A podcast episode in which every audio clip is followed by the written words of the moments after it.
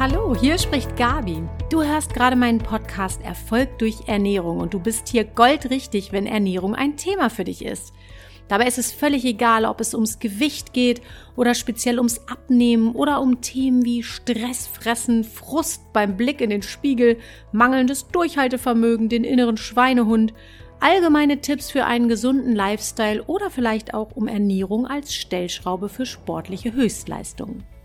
Ich verspreche dir in meinen Folgen jede Menge spannende Infos und hilfreiche, alltagstaugliche und sofort umsetzbare Tipps, damit du mit Leichtigkeit und Spaß und ohne Entbehrungen, Hunger, Jojo-Effekt oder anderen Frust zum Wohlfühlgewicht und zu mehr Leistungsfähigkeit durchstarten kannst. Alle Links und Infos aus den Folgen findest du immer auch in den Show Notes und auch auf meiner Website erfolgdurchernährung.de. Erfolg durch Ernährung schreibt sich in einem Wort und mit Umlaut AE. Über den Menüpunkt Podcast findest du dort alle Folgen mit den jeweiligen Show Notes. Auf der Seite kannst du dich generell immer auch über mich und meine Themen sowie meine Angebote informieren. Mein Podcast lebt unter anderem von deinem Feedback. Ich freue mich mega, wenn du deine Gedanken, Fragen und Anliegen mit mir teilst. Das kannst du zum einen über die sozialen Medien tun.